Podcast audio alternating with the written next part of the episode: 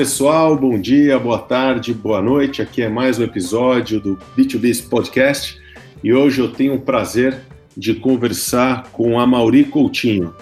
E, gente, normalmente a minha introdução sobre os entrevistados é breve, aqui não dá para ser breve. E você vai entender por quê. O Amauri é formado pela Academia Militar das Agulhas Negras e pós-graduado pela Escola de Educação Física do Exército, comandou tropas de norte a sul do Brasil. Ele é aficionado por esportes, ele foi campeão brasileiro sul-americano militar de atletismo e quando chegou o momento de abandonar as competições, transferiu a adrenalina das pistas para trekkings de longa duração escaladas em lugares remotos. Ele escalou e percorreu inúmeras trilhas na América do Sul, na Europa e, na sequência, partiu para altas montanhas.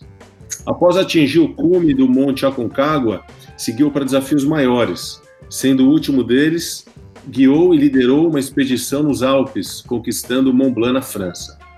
Atualmente é o diretor da Latitude 51 e guia trackers na América do Sul, Europa e Oceania. Então, em primeiro lugar, a Mauri, recém-chegada de alguma montanha, bem-vindo aqui ao podcast B2B Podcast. Ah, valeu, cara. Valeu, Lorde. O currículo está um pouco cheio. Mas é verdade. e tem mais coisa. É, é eu, tô, eu tô, acabei de chegar de Itamonte, né, que com esse negócio todo da pandemia aí, cara, viagem internacional por um bom tempo não vai rolar, né? Avião ninguém entra, inclusive eu, né? E cliente nenhum que entrar, óbvio, né? Não vai dar certo por um tempo. Então, eu é lá em Tamonte, trabalhando lá e guiando todo o foco que eu tinha no exterior agora, eu me voltei para Mantiqueira.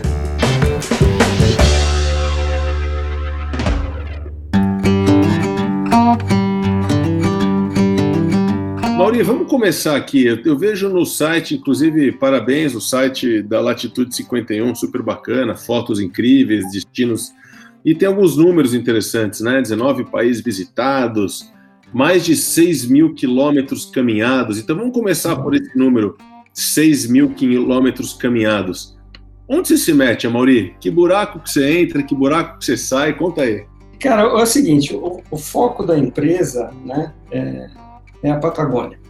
Tá? Eu trabalho ali entre os meses de novembro até março, né, no, no, no verão do Hemisfério Sul. E ali a gente faz um monte de trekking, alguns bem conhecidos, como Torres del Paine, né, famosíssimo. Tem a Carreteira Austral, que depois nós vamos entrar nesse papo, né, que foi, foi por aí que a gente se conheceu. E Ilha Navarino, Cabo Froade, Vulcão Vila Rica, cara, é uma imensidade na Patagônia. Aí também a gente trabalha forte na Argentina, na região ali de Chaltén, né, dos glaciares argentinos, e também na Europa, nos Pirineus, nas Dolomitas, é, agora na Croácia também, na Eslovênia e muito na Nova Zelândia. Nova Zelândia é um paraíso na Terra, né? Eu digo que, é, que é, é a Patagônia com acabamento. Olha, e vou falar, a prova de que essas viagens fazem bem é que o Amauri tem, tem pinta de 50 anos no máximo, tem aquela cara boa, sabe aquela cara boa de, do lobo do mar, assim? Uma barba cerradinha, uma pele curtida, então eu tenho certeza que essas viagens aí te fazem muito bem. Eu tenho uma curiosidade aqui, pessoal, que vocês não vão acreditar.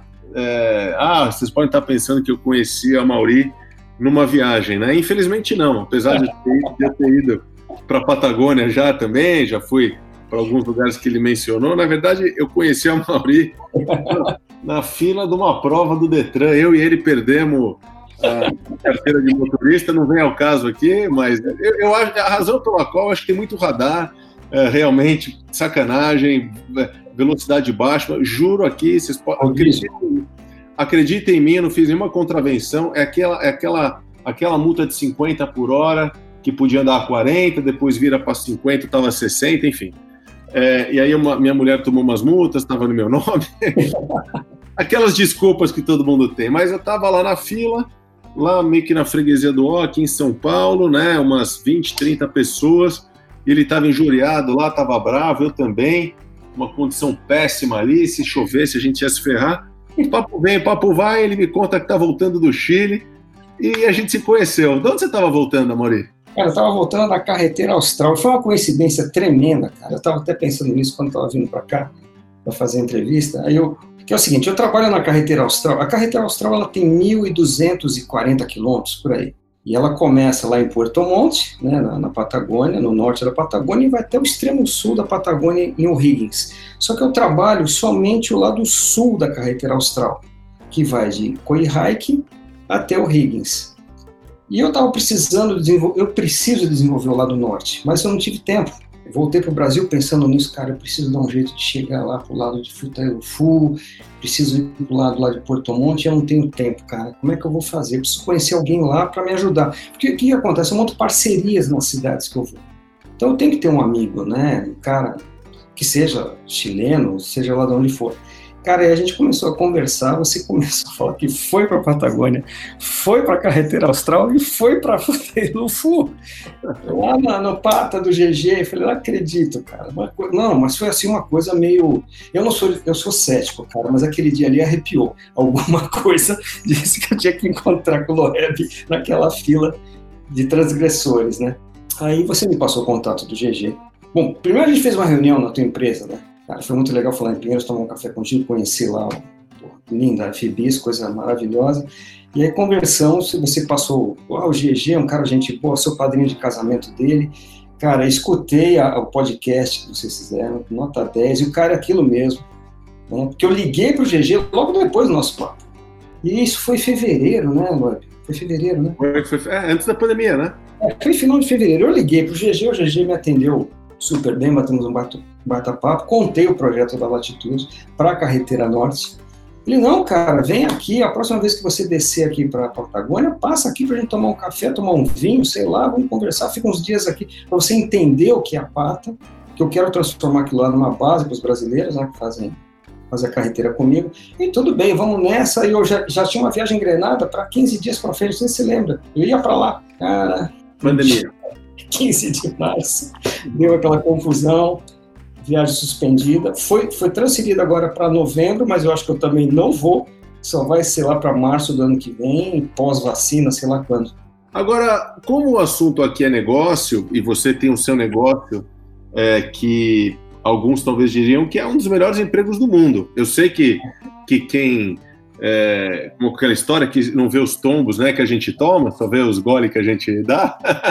Eu sei que não é fácil, mas você, poxa, viaja para lugares maravilhosos, incríveis, e, e, e é um negócio uh, muito voltado a essa dinâmica empresarial. Eu, eu, consigo enxergar assim. Eu vejo que, da conversa que a gente teve, eu lembro que você falou que tem grupos uh, de profissionais que viajam, uh, ou pessoas, executivos que buscam desafios ainda maiores. Você consegue fazer uma relação entre o mundo corporativo e as viagens que você faz? Ah, totalmente. Então, é, é, é um paralelo, né, Loeb? É porque um, uma, uma, expedição, vamos dar um exemplo bem claro, assim, né? uma expedição como o trekking da Ilha Navarino, né, que fica ali no Cabo Horn, na, indo para a Antártida. É um trekking de cinco dias, onde a gente tem que montar uma logística, a gente tem objetivo diário, objetivo intermediário, objetivo final, a gente tem que se alimentar, a gente tem que navegar, a gente tem que se proteger do frio e corrigir rota todo dia. Então, para o empresário, cara, aquilo ali é um prato cheio, é um mundo de experiências que ele tem e são, assim, todas inesperadas e como acontece no mundo corporativo. Ou é o concorrente, ou é a situação, ou é a matéria-prima, ou é o funcionário, ou aconteceu alguma coisa na, na, fábrica. E, cara, é isso que acontece no trekking de, desse porte. Tá? É um, Navarino é, é bem característico para empresários. Funciona muito bem. Então, é uma lição.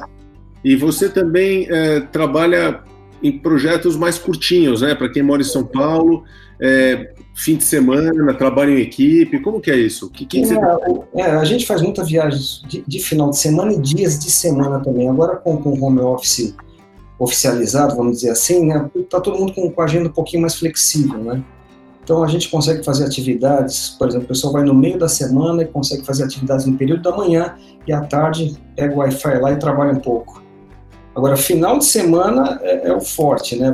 a maioria das pessoas é quando tem um tempo livre para ir, mas é, com, com, essa época de pandemia, eu estou pedindo, solicitando muito que o pessoal vai na sexta ou sábado, domingo e segunda para não pegar confusão. aglomeração. Mas é, é direto, né? Os empresários me procurando para fazer alguma atividade para dar uma desligada também, né? Sair da, da rotina, porque está todo mundo explodindo. O pessoal está trabalhando mais agora do que estava trabalhando antes, cara. Está acontecendo um troço muito louco. Todo mundo pensando que, ah, não, agora vai ser mais light. Cara, tá todo mundo falando que está começando às seis da manhã e parando dez da noite. Eu te entendo muito. Eu, eu uh, moro em São Paulo, moro em apartamento, né? Mas eu tenho uma vida muito voltada ao ar livre. Assim, eu nado de manhã, uh, tenho a sorte de estar do lado do clube, uma piscina aberta. Aos finais de semana, sempre quando eu consigo, ou vou para a praia, ou vou para a montanha. Eu também eu amo isso e vejo em mim a mudança que a natureza de fato proporciona na cabeça, no estado emocional. Você também vê isso na turma, do jeito que eles chegam, do jeito que eles saem? Fala um pouquinho. Cara, é uma transformação, né? Porque você, a pessoa chega, primeiro ela chega toda, toda neurótica, né? Primeiro cheio de máscara, cheio de luva, cheio de aquele climão de São Paulo, né? De cuidado. Ele chega lá, ele vê que a coisa está mais descontraída, não que a gente não siga os protocolos, né? Mas a coisa está mais descontraída. Ele leva umas duas, três horas para começar a relaxar. Primeiro, não está tele, tocando o telefone. Ele sabe que não vai ter uma reunião daqui a pouco, ele começa a soltar. Na hora que a gente põe a mochila e entra na trilha, a gente vai percebendo que o semblante dela vai mudando, né? O contato com, com, com as árvores, com a trilha, com a sombra, com o sol, com o vento frio, com a dificuldade de subir uma pedra, de dar um mergulho numa cachoeira, cara, é, é uma terapia tanto. Né? Normalmente as pessoas voltam no domingo é, com vontade de não voltar.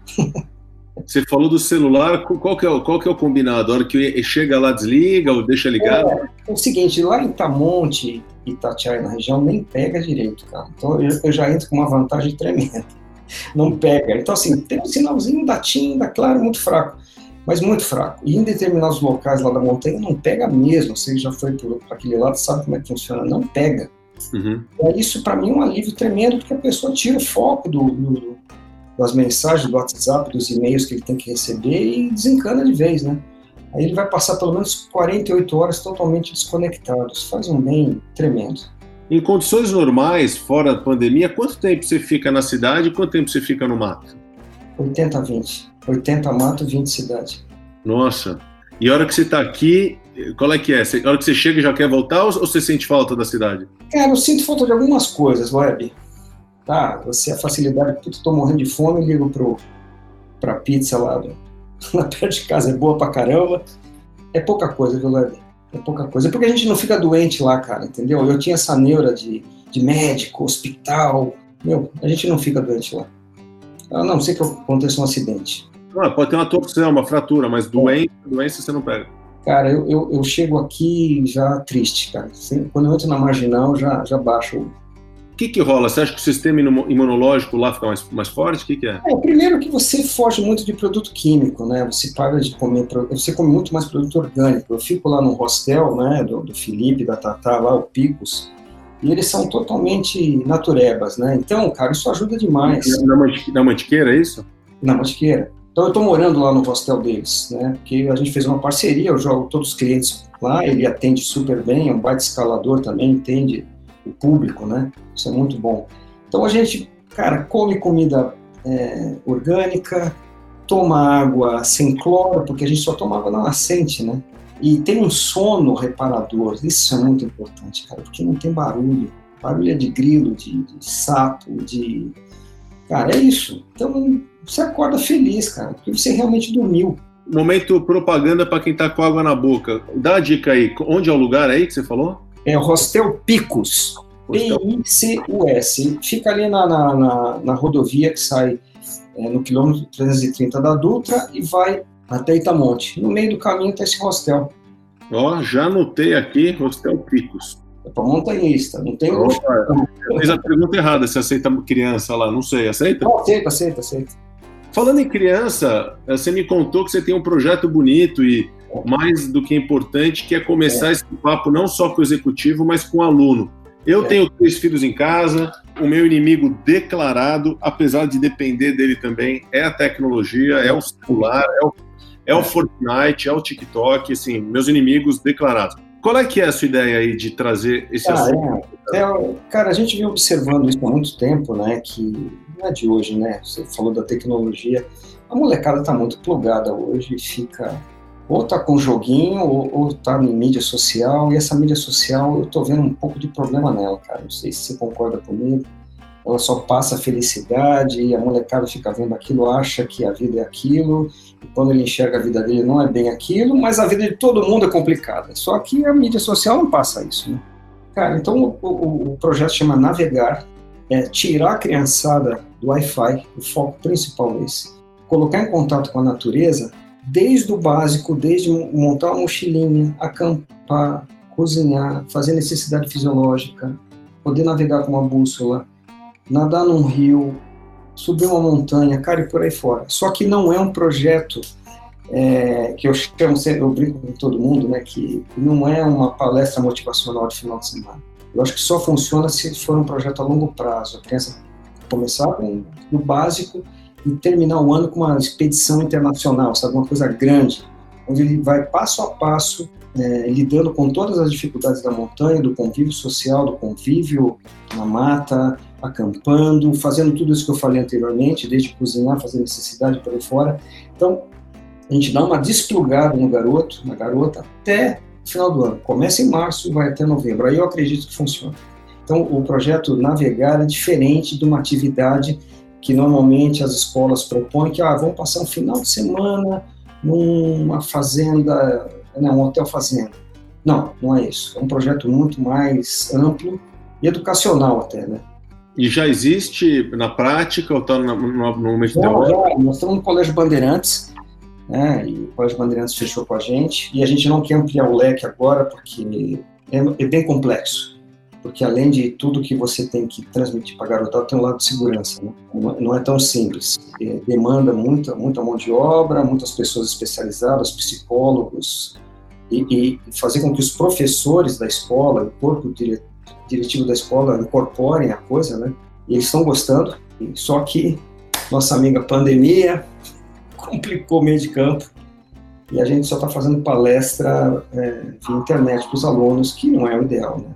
O foco, o foco do negócio é ter experiência mesmo outdoor. E interessante, o assunto aqui, né, o, do, do, podcast é negócios entre empresas, B2B, né?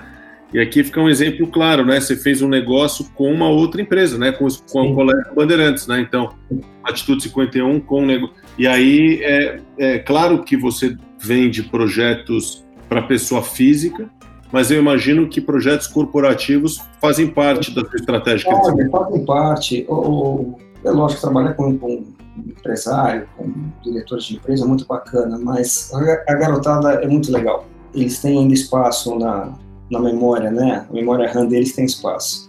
Estão mais receptivos, né? A garotada é muito legal.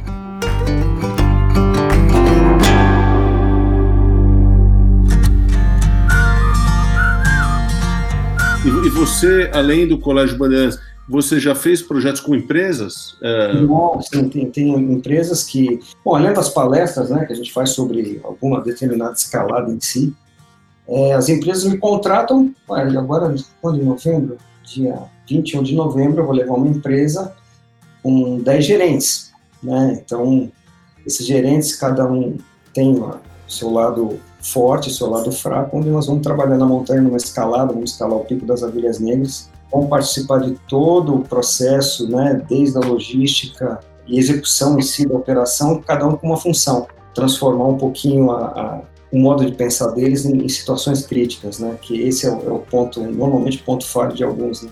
Uma pergunta: você, depois de tantas viagens, tantas trilhas, mais de 6 mil quilômetros, como está no seu site, você ainda se emociona com a cachoeira, com, ah, com aquele friozinho, ou, ou, ou, ou, isso aí já é que nem mandar um e-mail e. não, cara, não, não, é, não é. Olha, eu, eu, se eu for contar para vocês né, quantas vezes eu escalei tipo Agulhas Negras ou Prateleiras, ou quantas vezes eu já fiz Torres del Paine, cara, eu não vou saber te falar quantas vezes. Começou em 82, estamos em 2020. E em 82 eu escalei o Pico das Agulhas Negras a primeira vez, quando eu era cadete da Academia Militar. Vocês vão pensar que eu estou exagerando, cara, mas toda vez que eu chego no cume, o arrepio é o mesmo.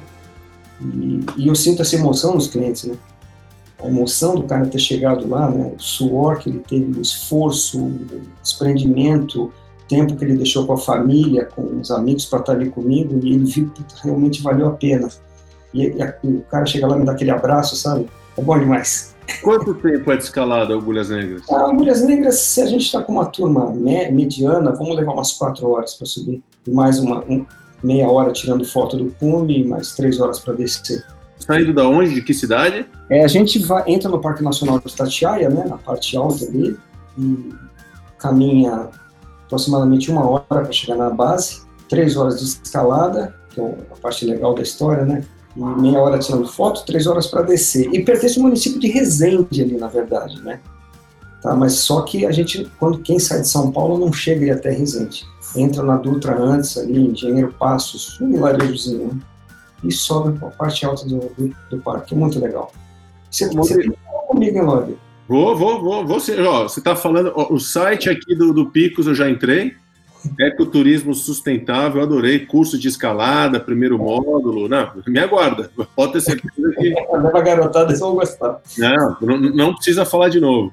É, você falou dos, das, enfim, variáveis que acontecem no mundo corporativo e, e também nas viagens. Conta um perrengue forte aí que aconteceu já, uma virada de tempo, ou alguém querer voltar. É, Conta aí. Teve, teve uma braba, cara. A gente, por coincidência, foi na Ilha Navarina e entrou uma nevasca. Estava previsto uma virada de tempo, só que não virou o tempo, só virou o tempo. Virou feio, cara. Entrou uma nevasca onde a gente teve que se abrigar. Nós estávamos em cinco pessoas e cada. A gente tinha uma barraca para três pessoas e uma barraca para duas pessoas. A de três era mais forte, uma barraca para alta montanha. Cara, tivemos os cinco entrar na barraca e os cinco ficar segurando a barraca para aquela barraca não voar para a Antártida. Cara, foi um negócio assim. Eu consegui captar algumas imagens, né? No YouTube tem algumas. Só que quando a tempestade entrou, porque depois não deu para filmar mais nada. Que aí era, vamos se salvar, né? E o ano passado, uma menina, cara, no, no Mont Blanc, ela teve uma alergia e a gente teve que baixar essa menina, né? A gente estava perto de Chamonix, por sorte. A Carol, que me ajuda, né? Ela desceu com a menina e graças a Deus deu tudo certo, cara. Por isso a gente tem que ter sempre gente boa perto, gente capacitada que mantenha a calma naquela situação crítica, sabe? Totalmente, parece que está totalmente fora de controle, mas a gente tem que manter a calma e resolver. É, você tem uma formação, né, como eu falei no começo, você acabou de falar, militar, né? Como que fica essa, essa experiência sua que, de um lado, tem todo esse rigor, esse treinamento, uh, esse controle, como que isso convive uh, com o turismo? Se convive ou não? Você tá, onde que você fica aí? Você fica mais... Eu, eu tive que me adaptar, Lore. Eu tive que me adaptar, porque eu era muito rígido. Foram anos e anos dentro, da, dentro do quartel e, e missão dada, missão cumprida. E aqui fora não é bem assim. A gente tem que estudar melhor o limite das pessoas, entender psicologicamente como ela é, como ela lidar com desconforto, com esforço físico, em, em situação tensa, é diferente. Mas é por isso que a gente estuda bastante as pessoas aqui na Mantiqueira antes de levar para uma expedição maior. Hum. Eu tenho que entender o perfil dela, para colocar no grupo certo também. Isso é muito importante. Eu não posso colocar uma pessoa tensa com uma pessoa muito descontraída, uma pessoa forte com uma pessoa muito fraca. É, eu tenho que equacionar isso para não ter atrito. E algumas viagens que são mais, é, vamos dizer, mais fortes, né, como ou Navarino ou mesmo na Nova Zelândia, que é dentro do motorhome. Imagina, eu coloco cinco pessoas ali totalmente diferentes, cara, vai dar ruim, né? Como diz o Amir Klink, né? Não, não vai virar. Você, tava, você sabe que você, você, você a gente nem combinou. Você estava falando, já ia engatar uma pergunta do Amir Klink para você, porque o Amir Klink também é um cara assim, é, super né, é, organizado, planejador, as coisas são super meticulosas. E a pergunta que eu ia te fazer é se você já teve alguma experiência de viagem sozinho como ele, alguma trilha? Ah, que você... já, já, já. Eu faço muito isso, Web que, que acontece? Eu não posso ficar só nas viagens que eu faço, né? Porque o cliente quer coisa nova. Então eu, eu sempre saio é, em busca de, de, de, viagens novas e faço sozinho. Por exemplo, Croácia, Eslovênia, República Tcheca, ou, é, Patagônia, todas eu fiz sozinho antes, cara. Assim, eu já tinha experiência do local, mas aí eu, eu tive que mudar um pouco o, o, o, modo de pensar, porque eu falei, bom, a partir de agora eu estou levando clientes. Então não podia ser da maneira que eu fazia. Então tem que fazer de uma maneira mais calma, parar para tirar fotos, o pessoal tem que descansar. Porque antes eu fazia, rasgava, né? Fazia do meu jeito. Você fala sozinho, você já ficou você sozinho uma semana na montanha? Sozinho? Ah, já, já, já, já, fiquei várias vezes. Sem ninguém, só você? Só eu. Eu, GPS e minhas anotações. Minha barraca, meu saco de dormir, isolante, comida e pesquisando, cara. A melhor maneira é essa, sozinho. Ali você, você aprende muito, né? E aumenta muito a autossuficiência, né? Porque a gente tem que ter isso, principalmente em momentos críticos, que você tem que resolver, você tem que pensar, você tem que agir. Não tem coisa melhor do que você estar sozinho pensando com você, consigo mesmo, cara, para isso. E a real é que a gente precisa de muito pouco, né? Tipo, assim, você ali na montanha, tem sua barraca, seu saco de dormir, claro, água, um pouco de comida, meio que acabou, né, cara? Não tem muito mais, né? É, isso ensina muito pra gente, cara. Foi até um ponto que eu não toquei, você perguntou que é, quando a gente leva empresa, ou, ou clientes em geral, eles começam a entender que a vida pode ser muito mais simples. Não há tanta coisa na mochila assim, né? Ele começa a pensar, pô, carrego muita coisa. E é uma lição que a gente dá na montanha para eles, né? Por que, que o cara atrasou?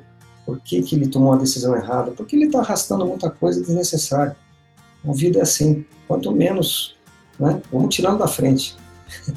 E difícil, eu acho que as pessoas devem, devem ter momentos de desapego difíceis, né? Não é todo mundo que está preparado, apesar de querer, a pessoa puta, levou ali 10 camisas e precisava de uma, né? Uma cueca, um short e acabou, né? É, e a gente, por isso que é importante esse preparo todo na mantiqueira, viu, Hélio? Que a gente faz, eles começam a entender isso, né? Que, cara, não precisa de tudo isso. Calma, aqui a gente lava, no outro dia tá seco, entendeu? É uma calça, duas camisas, três cuecas, dois pares de meia, comida, água, saco de dormir isolante, acabou. E outra coisa legal, se você leva empresa, eu imagino que não tem hierarquia, né? O diretor fica para trás, o assistente vai para frente, a secretária. Não tem, não tem, cara. Tá todo mundo no mesmo, na mesma vala. Isso é muito bacana, né? O cara põe a sandália da humildade. A sandália da humildade, o fortão arrega, o pouquinho vai, puxa, né? É, isso mesmo. Meu, muito legal. Bom, conta pra gente aqui uh, do, dos planos aí, a hora que acabar a pandemia, você falou um pouco do, do projeto que está indo bem com o Bandeirantes. Tem outras viagens, tem outros locais do Brasil que você gostaria de, de, de desenvolver como rota? Tem outras coisas que você ainda quer fazer? Conta aí. Ah, é o seguinte, eu me foquei na, na Mantiqueira, vou ficar ali. Estou só expandindo um pouco o diâmetro, né, da onde eu estou operando, mas vou ficar ali. Que é, se você for pensar em Chapada, é, cara, tem que entrar em avião, é complexo, cara. E tem os guias de lá, né? Na Mantiqueira a turma já me conhece, eu tô em paz, sabe? É igual a história do surfista que invade outra praia. Deixa pra rapaziada de lá. Se alguém me perguntar, pô, o que, que eu faço na Chapada Diamantina, cara, eu oriento, passo, indico até alguns guias de lá, lençóis maranhenses, os cânions no Rio Grande do Sul. Mas o meu negócio é, é mantiqueira, cara. Aquilo ali e é, é grande, né? Tem um lado, como você falou, tem um lado ali de Resende, tem um lado aqui. Da Bocaina também, né? É, é tem, não, tem outro lado que cada vez mais eu estou vendo a turma indo para lá, que é socorro, é o, é o, outro lado da. Sim, sim. Se você se for, é, prolongar ali para o lado de Visconde de Mauá, papagaio, cara, nossa, vai embora. Ibitipoca, Airuoca, não acaba, é muito grande. As pessoas falam, ah, eu já fui lá na Mantiqueira. Eu falei, você foi aonde na Mantiqueira? Ah, aqui na Pedra do Baú, cara. Nossa, você não tem ideia do que é Mantiqueira. É o mundo. Cara, liga a Cantareira até o final do estado, o início do estado do Rio de Janeiro. É muito grande. E como que você vê a, a questão da preservação, assim, das, das nascentes, da natureza. É, cara, tem, tem uma coisa que está acontecendo aí meio, meio complicada, né? Que no advento aí da pandemia, muita gente sem noção, sabe, está fazendo as coisas sem orientação, indo para a montanha, em área de preservação ambiental. E um exemplo bem claro é o Marins, o do Marins, aqui ali no Cruzeiro, Piquete, é, assim, é uma travessia que sai do Marins vai até o Itaguaré. São duas montanhas na Mantiqueira, onde não, né, durante a, a pandemia ela não foi fechada.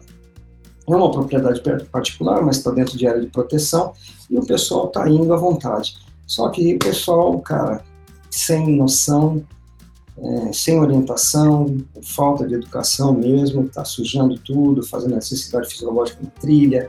Cara, ali é o berço da água que vai ali para o Rio Paraíba do Sul, que abastece Rio de Janeiro, o leste ali, extremo de São Paulo, cara, é, é complicado.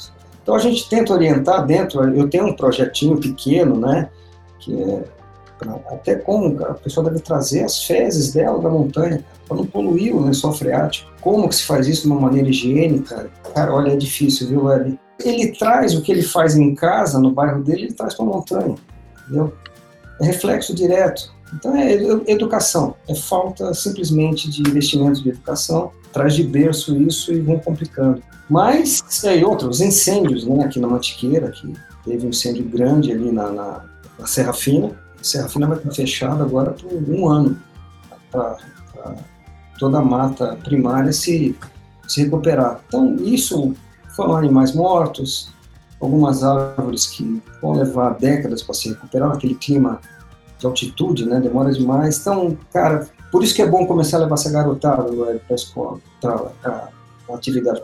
Ele tem que amar a natureza. Se ele não entender o que é aquilo, ficar só no shopping, ou só no, no, Instagram, no Facebook, ele não vai entender o que é isso. Eu, eu assisti há dois, três dias atrás um documentário maravilhoso, Netflix, não sei se você já assistiu, é, do David Attenborough, é, chamado Uma Vida no Nosso Planeta. Não, não vi, mas já me falaram, cara, tem que, tem que assistir. Cara, vou te falar uma coisa. É, bom, o David Attenborough é né, um dos maiores naturalistas, se não o maior de todos os tempos, um senhor de 93, 94 anos, falando uh, do mundo em que a gente vive. E aí, meio que para finalizar essa conversa, eu queria saber se você é um cara otimista ou pessimista perante o que vem pela frente, aí no que diz respeito à convivência do ser humano com a natureza. Você que já rodou tanto, foi para tantos países, lida com tanta gente, tem, tendo filho também, qual é que é? O Brasil, eu, eu, eu não sou otimista não, cara. Enquanto não se investir em educação, não vai mudar. É, é, eu, eu, tenho, eu falo sempre como exemplo a, a Nova Zelândia. Você, cara, eles conseguiram fazer um misto ali de modernidade e conservação que é um exemplo para o mundo todo. Quem puder um dia vai, vá para lá. A Patagônia, se, se a fome é, né, dos empresários ali do governo chileno não, não extrapolar também, tem algumas coisinhas lá que já estão começando a dar uma escorregada na Patagônia, isso me preocupa. Não sei se o GG já comentou isso contigo, mas tem, tem coisa já ali que eu, o projeto lá do Hopkins, né, do é, o Parque Pumalim, né, mudou bastante. É, Pumalim, cara, aquilo ali foi um, cara, eu é. não vou explicar a maravilha que foi aquilo ali, que está sendo ainda, né? Eu o tive... o GG, né, e outros, cara. É, né? O Pumalim eu tive a sorte de ir lá três anos atrás, maravilhoso. E é o que você falou, tem ali uma tensão no ar entre as terras que valem muito e as pessoas Sim. querendo desenvolver uma questão é, imobiliária. Né, Pode estar no meio, né, cara? Tem que ter equilíbrio. E Alpes também, grandes projetos de conservação, Dolomitas, mas aquilo, né, cara? A gente está falando de países que têm um poder econômico gigante, né? Aqui a gente, além de não ter um poder econômico gigante, a gente tem esse problema crônico da falta de educação, né? Mas, ó, para os ouvintes aqui do podcast, para deixar uma mensagem positiva, vai, uh, apesar de concordar contigo que o buraco aqui no Brasil é muito, muito embaixo, acho que o trabalho que você falou que você faz com os jovens, com os estudantes, é uma semente, bem ou mal, bem ou bem, na verdade, que você está plantando e acho que vai render muitos frutos, acho que esse é um ponto. E o segundo, pelo que eu vejo, e convido todo mundo a visitar o site da Latitude 51, cara, pelo, pelo sorriso da turma, pelas paisagens que eu vejo e pela emoção que você passa, vou ficar com essa e eu vou ver o pneu cheio, porque ainda tem muita lenha para queimar. Sim. o mundo traga muitos amauris aí para transformar a gente num, num lugar melhor. Mauri, deixa o último recado aí para a gente finalizar esse excelente papo. Uh, e o próximo já te garanto que vai ser ao vivo em algum montanha aqui perto de São Paulo. Deixa, tá deixa aqui o recado final para gente. É, e a gente tem que se encontrar lá no GG, cara. Né? Falar com ele lá, que vai ser maravilhoso, né? Gente, é o seguinte, eu, eu essa, esse último papo que eu falei do, do, pessimismo que eu tenho em relação a, ao Brasil, cara, é por isso que o projeto Navegar existe. É botar a garotada tem que partir da base. Se a gente tiver células como essa, multiplicar esse, esse pensamento, a gente vai conseguir conservar. E uma, uma proposta que eu tenho é, é, é, passar esse projeto para as escolas públicas, né, com apoio do governo estadual, federal, poder levar a garotada de, de baixa renda para poder vivenciar isso. Porque, ah, estou falando do Colégio Bandeirantes, cara, quem estuda ali tem condições de fazer isso. Mas e o garoto que não tem da periferia? Então, se tivesse a, essa, esse apoio coletivo né, da sociedade, do governo, da, das instituições estaduais, federais, né, de ensino, cara, aí a gente consegue. Aí meu otimismo vai. Boa. Então, olha, quem está ouvindo aqui esse podcast, ajuda a gente a chegar na turma, chegar nos governantes, prefeitos, vereadores. Se fizermos projetos como esse, a gente vai ter um mundo melhor. Mauri, muito, muito, muito obrigado. Adorei e não vejo a hora também de sentir esse frio gelado aqui nessa minha testa cada vez maior, essa cara crescendo. a nossa, né, Lani? A nossa. Ninguém tá vendo, pelo menos é um podcast. Isso aí, muito obrigado. Valeu. Ah, Lani, obrigado pela oportunidade, né, cara? Um abração para todo mundo. Valeu. Obrigado.